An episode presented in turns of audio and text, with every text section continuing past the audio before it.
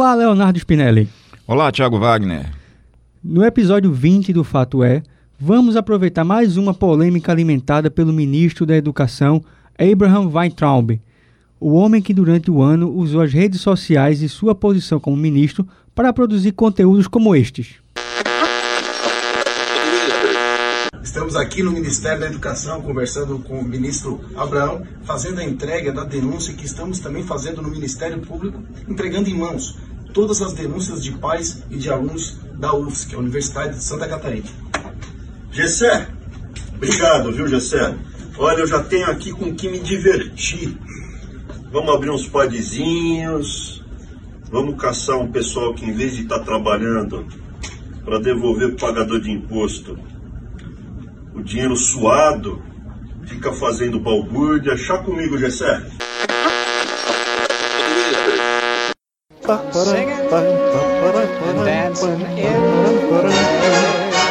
Está chovendo fake news. Novamente, um veículo de comunicação das pessoas que estão de mal com a vida tenta macular a imagem do MEC. E eu só tenho mais uma coisa a falar. Abe's out! Mas dessa vez o tema não são os cortes, contingenciamentos ou descontingenciamentos das universidades federais. Na semana passada, quando o Brasil comemorou os 130 anos da proclamação da República, um ministro foi um dos personagens que usou o Twitter para questionar a fundação da República Brasileira.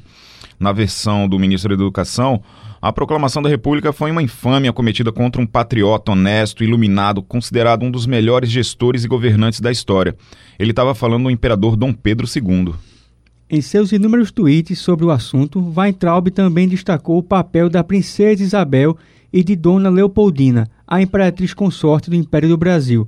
Tudo para dar uma cutucada nas feministas, já que, na visão dele, elas, mulheres educadas, inteligentes e honestas, muito antes de Dilma Rousseff, assinaram os principais atos que formam a nação brasileira, como a abolição da escravatura.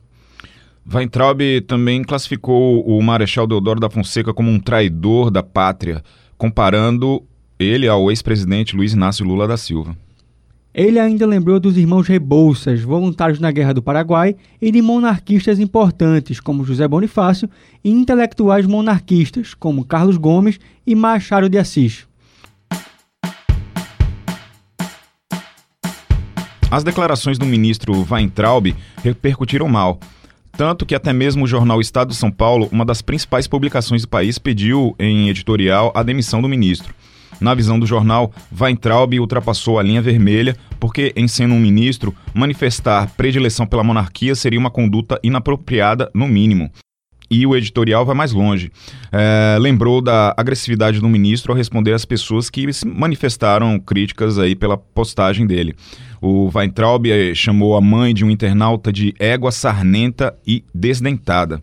Para o jornal, essas não são palavras de um ministro de Estado, mas sim de um grosseirão. Por toda essa polêmica, resolvemos essa semana relembrar da monarquia brasileira, um sistema de governo que à época ruía em todo o mundo ocidental e não somente no Brasil. Hoje, portanto, vamos revisitar os acontecimentos de 130 anos atrás para responder: a proclamação da República foi mesmo infâmia cometida pelos brasileiros contra o imperador Dom Pedro II?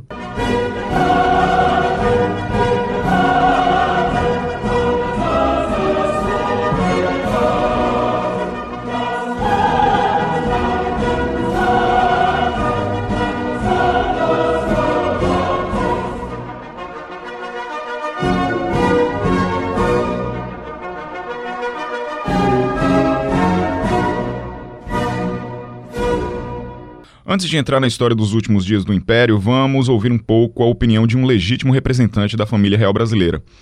É o hoje deputado Luiz Felipe de Orleans e Bragança. Em entrevista ao programa Resenha Política da TVJC, o tetraneto de Dom Pedro II analisou o que foi a proclamação da República. Vamos ouvir. É, Estou muito feliz que hoje a gente está trabalhando e não é um feriado para a gente. Então a gente está trabalhando.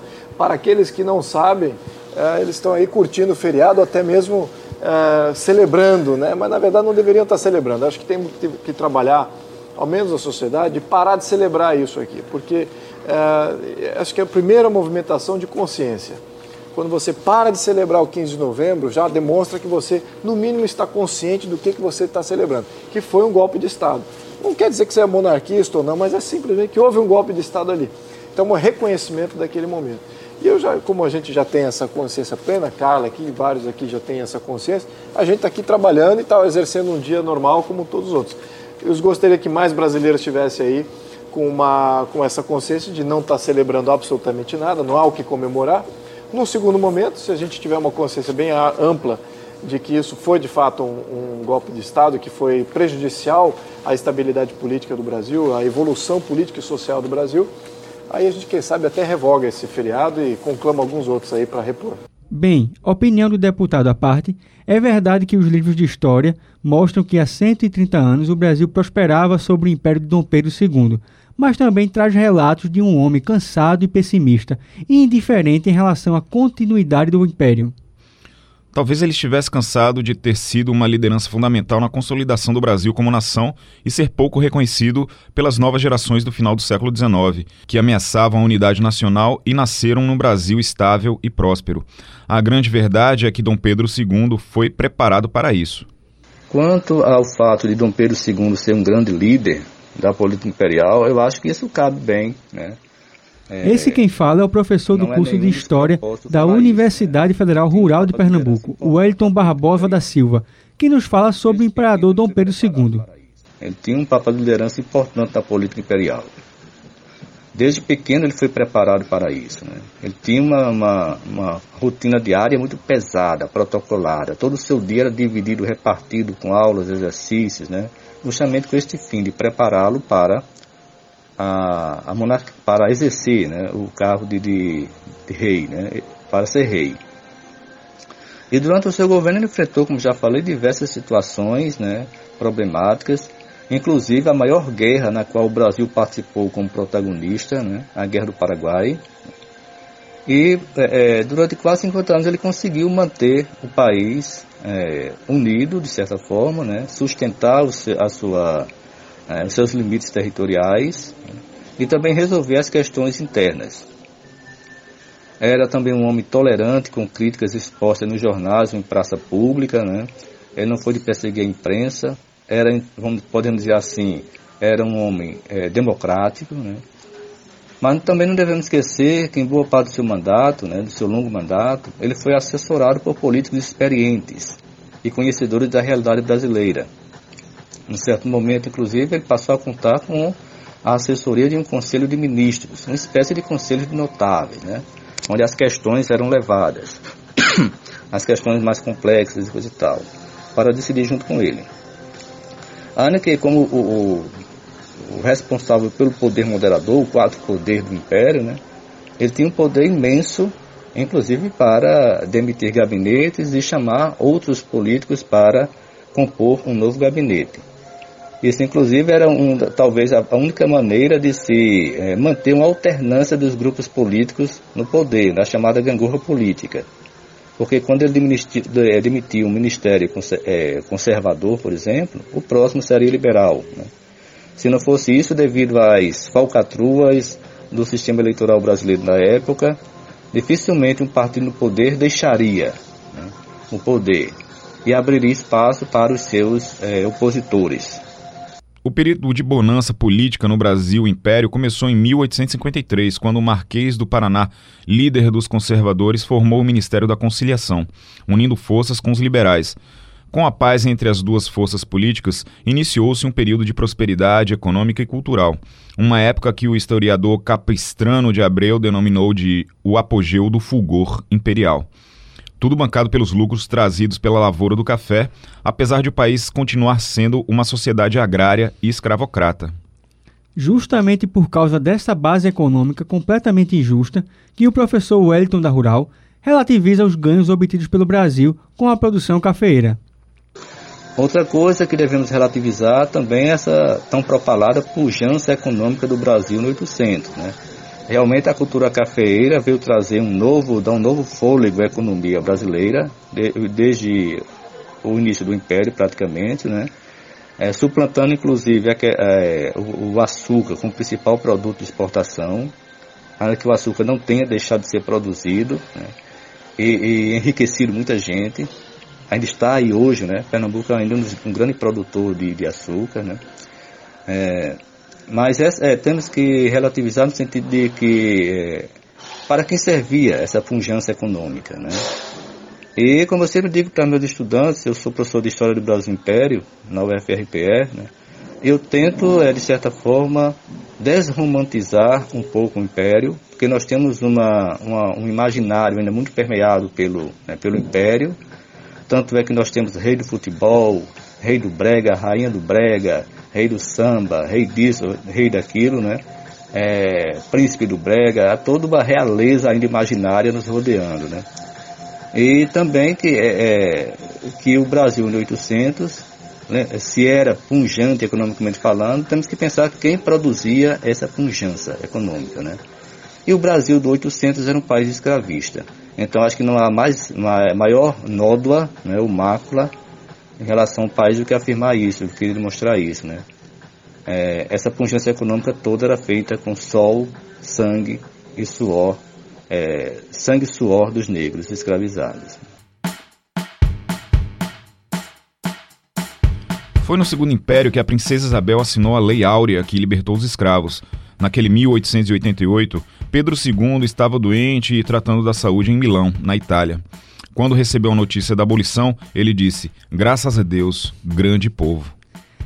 O professor de História da Universidade Federal de Pernambuco, George Cabral, lembra inclusive que essa notícia festejada pelo enfermo monarca brasileiro foi o estopim para a proclamação da República, um ano depois, em 1889. Bom, a proclamação da República no Brasil, ela é o, a culminância né, de uma série de, de processos históricos que a gente pode remontar à Guerra do Paraguai, depois a uma série de, de enfrentamentos do regime monárquico com setores distintos né, da, da sociedade brasileira. E ao mesmo tempo a emergência né, de uma, um espírito de corpo dentro do exército brasileiro muito marcado pelo pensamento positivista e paralelamente a uma, um fortalecimento né, de grupos republicanos eh, muito fortemente ligados aos interesses cafeeiros do que hoje nós chamamos de Sudeste. Né?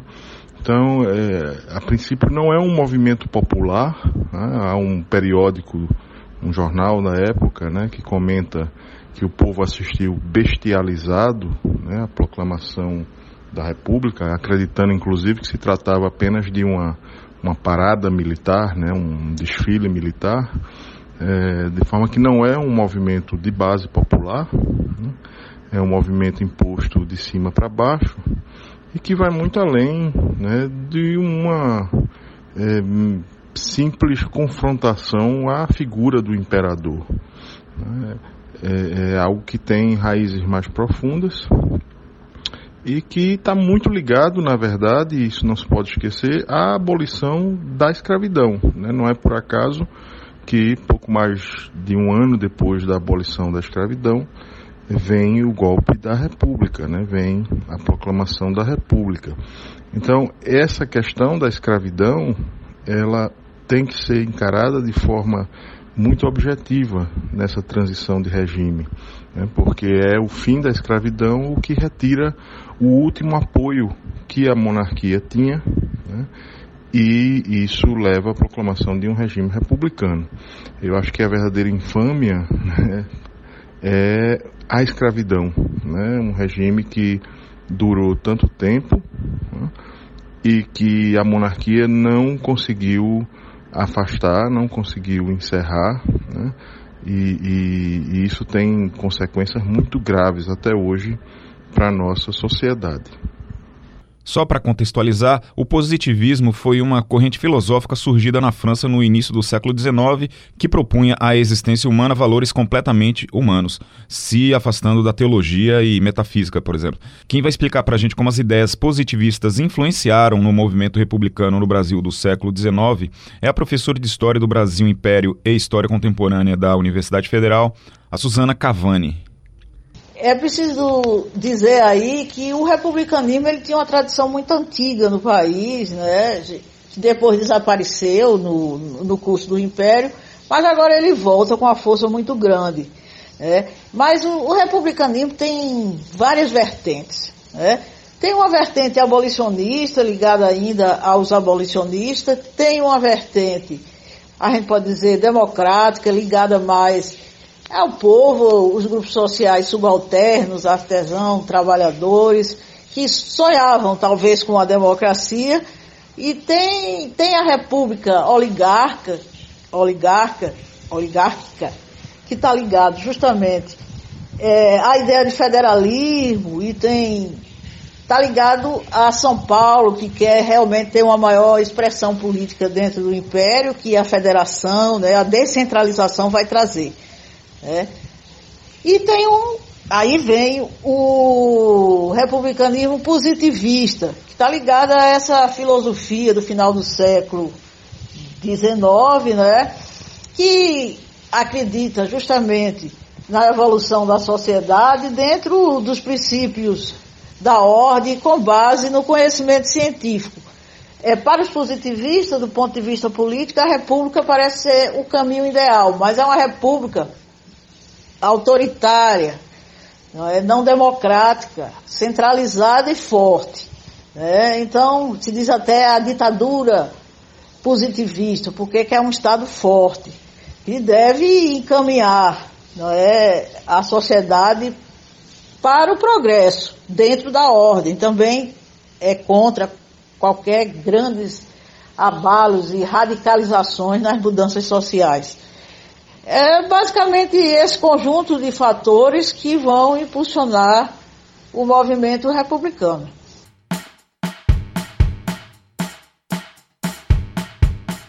Crítico em relação ao governo Bolsonaro e à própria postura do Weintraub, o professor Wellington diz que a afirmação de que a proclamação da República teria sido uma infâmia cometida contra Dom Pedro II serve apenas para mostrar o desconhecimento do ministro em relação aos fatos históricos que culminaram com o fim do Império. O Wellington lembra ainda que os próprios monarquistas previam na época que o movimento republicano era irreversível. Mas afirmar que a República teria sido uma infâmia para Dom Pedro II só prova o desconhecimento do referido ministro no que se refere ao processo mesmo que resultou no golpe militar e na implantação da República né, no nosso país. O próprio Dom Pedro II provavelmente não veria dessa maneira, não veria como infâmia. Como nos mostra José Murilo de Carvalho, renomado historiador do Brasil Império e também dos momentos iniciais do Brasil Republicano, o monarca e mesmo políticos monarquistas próximos dele sabiam que o Brasil se tornaria uma república, mais cedo ou mais tarde. Dom Pedro II, por exemplo, quando chamou Saraiva para organizar o que foi o último gabinete do seu reinado, deu-lhe carta branca para que fosse levado ao parlamento um programa de governo com o objetivo de aplainar, de preparar o terreno para a república, inclusive com a adoção do federalismo, que era uma antiga bandeira de luta, né, desde o início do, do império mesmo aí até um pouco antes do Império. Basta lembrar da famosa Revolução Pernambucana de 1817. E esse projeto que ele deu carta branca para ser levado ao parlamento previa, é, antevia a possibilidade de renúncia dele, né, do imperador, em a, em a instalação da república por vias parlamentares, sem o recurso da força, como acabou sendo. Né? Ao final do reinado, até mesmo o machismo da sociedade brasileira pesou no cansaço do imperador. Os dois fatos seriam determinantes para o fim do império. Dom Pedro II não tinha um herdeiro homem e, apesar de amar sua filha Isabel, ele não acreditava que uma mulher poderia governar o país. Nem ele, nem os republicanos influenciados pelo pensamento positivista da época. Em outras palavras, a falta de fé do imperador na força feminina é só mais um exemplo que, desde priscas eras, o Brasil sempre foi o país do futuro. Na verdade, professor Wellington, Quanto à questão do possível machismo de Dom Pedro II, né, explicitado na sua relutância para abdicar em favor de Isabel, sua filha, herdeira presuntiva do trono, não tenho dados para confirmar isso. Mas é, é, temos como discutir isso. Sabemos que a sociedade brasileira, no 800, era patriarcal, né? como de certa forma ainda é hoje. E as mulheres em geral não, as mulheres em geral não eram destinadas a posições de mando. É, Mas a resposta a essa questão acho que nos pede a análise de outros fatores. Um deles é o de que o próprio Dom Pedro II tinha uma relação de simpatia com a República. Ele mesmo chegou a dizer que era um monarca forçado, e se pudesse escolher, seria um presidente da República ou um primeiro-ministro. Em suma, ele considerava que a República era um sistema de governo superior à monarquia. Né? Desde, aí ele fazia questão de acentuar, que o grau de civilização do Brasil estivesse à sua altura. Assim como muitos políticos da época também, mesmo monarquistas, que sabiam que a República estava chegando, a preocupação era: estamos preparados para uma República? Alguns tinham medo de que a instauração da República levasse à anarquia. Né? Então, a questão de Dom Pedro era basicamente se o Brasil tinha um grau de civilização né, que tornasse é, é, possível a, a República. Né? Pelo andamento da nossa República ultimamente, parece que se ele voltasse hoje no tempo, veria que esse grau de civilização está bem distante ainda de acontecer. Né? É, mas, acima de tudo, o, o golpe militar do 15 de novembro como analisa o já citado José Murilo de Carvalho, expôs talvez muito mais a alienação do imperador em relação à política e a perda de controle da situação por parte do governo. Né? É, eu acho que Dom Pedro estava já cansado, né? quase 50 anos de, de governo, né? enfrentando uma série de problemas, né? é, diversos problemas, alguns bem difíceis de serem solucionados. Né? E, é, é, ao mesmo tempo, o fato de que ele apesar de ter sido preparado para ser um rei, ele não via com bons olhos é, essa, esse lugar né, que ele ocupava. Né. É, diversas vezes ele afirmou que nasceu para as letras e as ciências. Ele era um erudito né, e adorava esse mundo, mais do que o mundo da política. Aparentemente, nunca apareceu, ele nunca demonstrou estar interessado em preparar um terceiro reinado.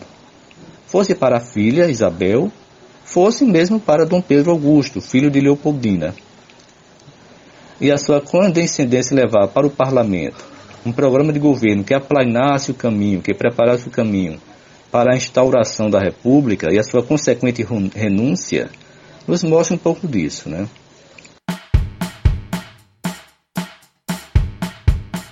Como há sempre controvérsias na história contada, Léo, nem todo mundo concorda sobre o estado de espírito do imperador Pedro II. Para a professora da UFPS, Susana Cavani, o que derrotou o Império foi a falta de atenção que o imperador dava às suas forças armadas, que desempenhou um papel decisivo na Guerra do Paraguai, um conflito, no entanto, muito sacrificado para os soldados e oficiais. Além disso, os desentendimentos com a igreja também tiveram um papel importante e também teve o efeito da abolição que desagradou os grandes proprietários brasileiros. Portanto, a professora Suzana Cavani lembra de uma miríade de fatores que culminaram com o fim da monarquia. Primeiro, o, imperador ele não estava cansado não, ele confiava plenamente que queria e esperava o terceiro reinado, que não seria mais dele, seria da filha. E, portanto, não tinha nenhuma intenção de desistir da, da, da monarquia. É, a monarquia estava em crise. Vários fatores explicam a crise, a crise da monarquia. Em primeiro lugar, é, a própria Guerra do Paraguai desgastou muito o regime e jogou os militares contra a monarquia, porque a monarquia é, não dedicava devida atenção às forças armadas, ao exército em particular. No Império existia a Guarda Nacional, que era outra é, tipo de, de força militar, mas o exército foi, se sentia muito descartado, desvalorizado. Né? Quando chegou a guerra, justamente foi preciso, então, é, dar devida atenção ao exército, mas aí já era muito tarde. Depois da guerra, os militares, até mesmo por conta das dificuldades da guerra, vão se colocar contra a monarquia, que foi um regime que não deu a devida atenção à, àquela corporação. Esse é um problema. É, o outro problema é o próprio, a, o próprio desgaste é, que a abolição trouxe para o imperador. Ironicamente, o imperador adiou o máximo que pôde o fim da escravidão, é, não ele, mas os seus os gabinetes né, que ele apoiou.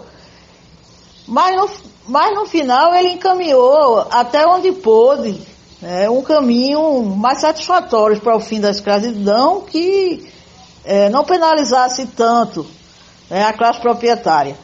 É, fez uma, apoiou os ministérios que fizeram a abolição gradual, não é lenta, mas no final veio a abolição mesmo, que é, era difícil é, não aceitar mais essa, essa ideia, até porque o movimento abolicionista cresceu bastante.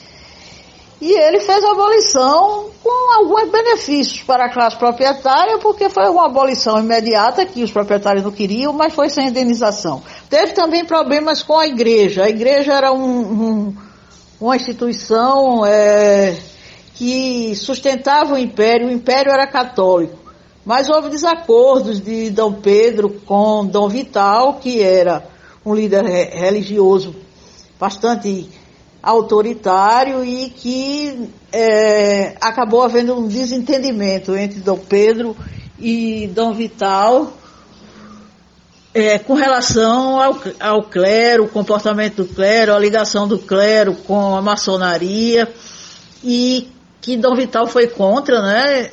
É, queria que os clérigos estivessem é, presos à hierarquia religiosa é, ligada a Roma e não gostava da ideia desses, desses é, do, do clero se metendo com a maçonaria é, e final de contas acabou se desentendendo com o imperador com relação a isso. Aí veio a questão religiosa. Segundo a professora Susana Cavani, o problema era que no império a igreja estava ligada ao Estado e este tinha em parte poderes sobre ela. E aí houve um confronto de autoridade Dom Vital de um lado e Dom Pedro II do outro. O fato abriu debate para a necessidade de separação da Igreja com o Estado, que finalmente veio com a República. Mesmo com as controvérsias, Tiago, depois de 50 anos governando, o nosso querido Pedro II encarnou mesmo o velho sonho de consumo brasileiro, a aposentadoria. Quando os republicanos instituíram a República, a história conta que ele disse apenas: vou descansar, e partiu para o exílio na Europa, dois dias depois, no dia 17 de novembro. Eu não vou criticar, porque atire a primeira joia da coroa o brasileiro que não quer ir curtir a aposentadoria no velho continente, né? É, pois é, nem eu, Léo.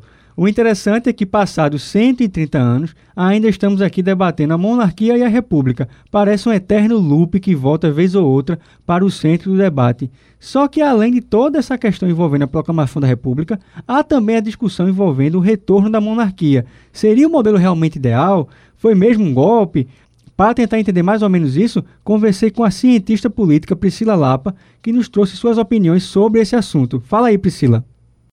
Não sei se configuraria como um golpe, né? Para ser um golpe precisaria a legitimação, que houvesse um poder legitimamente constituído. Havia, de fato, né, a coroa portuguesa, mas ela já não encontrava a legitimidade, o regime monárquico no Brasil, ele já não encontrava a legitimidade é, suficiente com amparo. Não havia mais a razão institucional de sustentar essa monarquia no formato que ela existia. Então, para ser golpe, tem que haver, obviamente, uma ruptura institucional mas qualquer alternância de regime, ela também passa por uma ruptura institucional, independente de ser golpe ou não.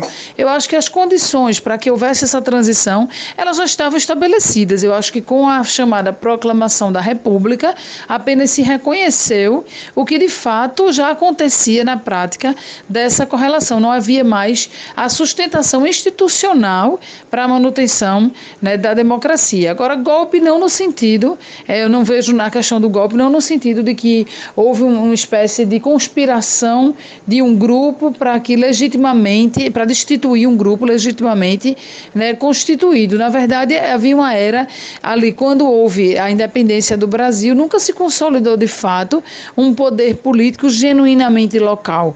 E a proclamação da República foi uma tentativa de fazer isso, de consolidar uma transição que não foi institucionalizada suficientemente é, quando o Brasil ficou independente de Portugal. Então eu falaria muito mais num processo de transição realmente do poder, né, de legitimação de um grupo que passava a alçar o poder político e econômico do que propriamente um golpe, né, como se, né, se, se coloca isso como uma das versões. Priscila, você também pode nos dizer o motivo da gente debater tanto essa questão do retorno da monarquia, por que existe esse saudosismo?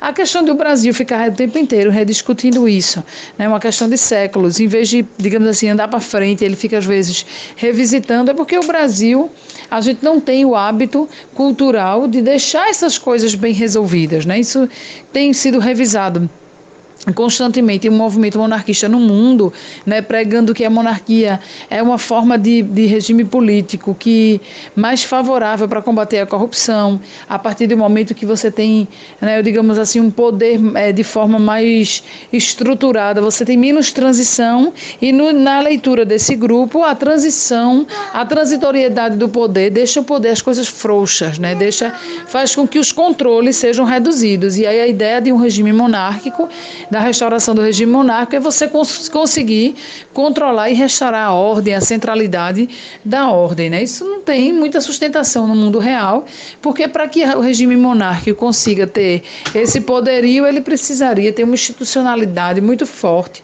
que no Brasil isso não aconteceu e não aconteceria apenas por um decreto-lei, apenas na, na, letra da lei. Né? Isso precisaria encontrar um respaldo social de tradição, de respeito de valores de cultura que não se fazem presentes nas condições do Brasil né, no mundo atual. Mas o Brasil tem um problema com a sua história a partir do momento que ele trata as coisas, não, não enfrenta, não faz o enfrentamento necessário né, das questões quando há transição histórica. Isso aconteceu não só em relação a essa questão da República, mas a gente vê, por exemplo, todo o debate que existe em torno da ditadura militar.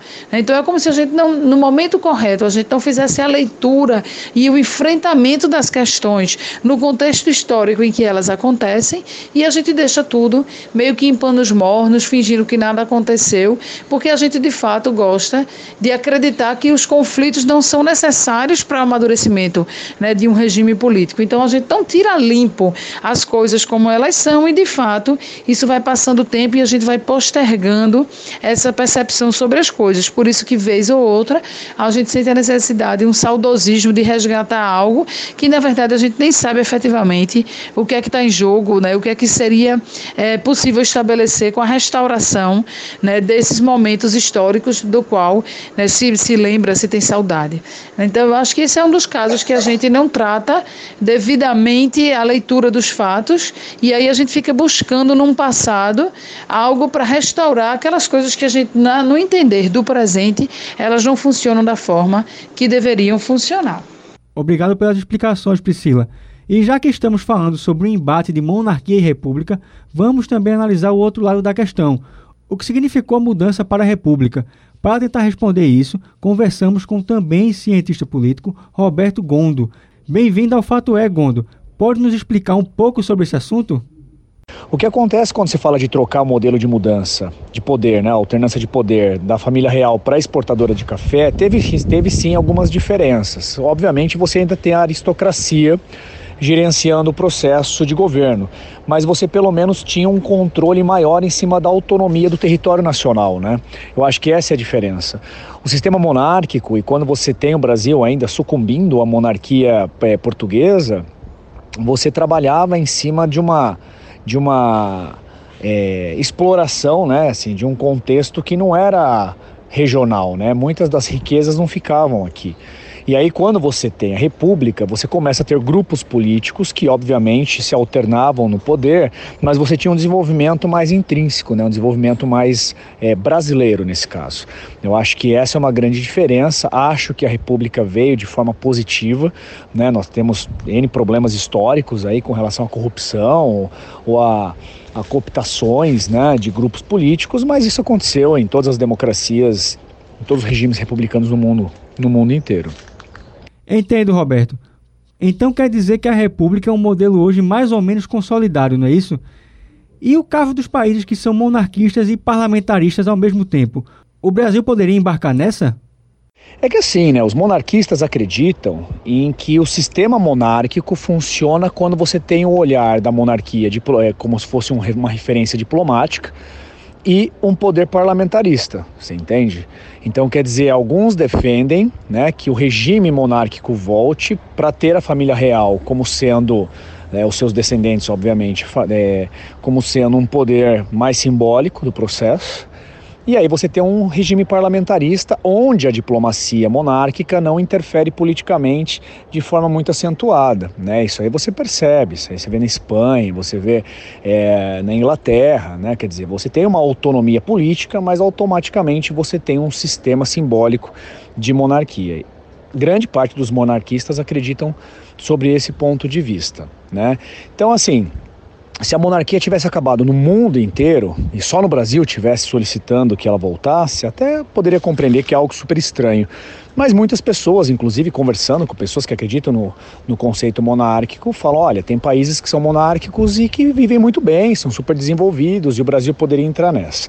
Aí é de cada um, né? Se você for parar para pensar, mas ainda é, é um, um percentual muito, muito pequeno comparado ao que nós temos em questão de de população né, e posicionamento. Eu acho que a República ela está consolidada. Eu acho que nós temos uma democracia que, por mais que nós tiver, tiver, tivemos né, vários entraves de de corrupção né, e de vários problemas de impeachment, inclusive em três décadas, dois, dois processos de impeachment, né, nós estamos muito bem estruturados. Eu costumo defender isso. Eu acho que nós temos sim um sistema democrático e as pessoas entendem que democracia é um sistema onde todo mundo está feliz. E não é. Na verdade, democracia é um sistema em que respeita né, a, o, o, desejo e o voto da maioria. Né? Isso não significa que todo mundo está super feliz e dando as mãos, todos juntos. Né? Então, dentro dessa, dessa consideração, acho que o nosso sistema está sim consolidado. Né? E isso acaba sendo positivo, porque as pessoas, na verdade, querem alternar né, as suas instâncias de poder, mas elas também não negam que querem fazer isso através do voto direto, o que é um ótimo sinal para a gente. Ao que parece, Tiago, depois de conversar com os nossos convidados, é, não existe uma questão de ser melhor a monarquia ou a república. O que eu entendi é que cada modelo de governo tem o seu tempo, seja para o bem ou para o mal. Foi como Roberto Gondo falou, a República Brasileira tem seus problemas, mas também tem algumas virtudes consolidadas, como a representação por exemplo. É, já em outros países, a monarquia funciona melhor, até por uma questão histórica, o que não significa dizer que ela é sempre a melhor escolha. Cada país tem o seu contexto. E o que você acha? Também, Léo, acho que é por aí. Acho que república, monarquia, o debate vai mais ou menos de cada, de cada, de cada país, de cada governo e também de cada momento histórico, né? Depende muito de como se encaixa em cada contexto que vai ser analisado. Né? E com isso a gente encerra aí o Fato É dessa semana. Agradecemos a todos pela audiência e esperamos que vocês venham nos ouvir na próxima semana também. Só lembrando que o nosso podcast está disponível nas principais lojas de podcast, exemplo do Spotify, Google Podcast, Apple Podcast, Hear This, Addicted, na página da Rádio Jornal e também no Twitter, no arroba o underline fato underline com EH. Segue a gente lá e um abraço. Até mais. Thank you.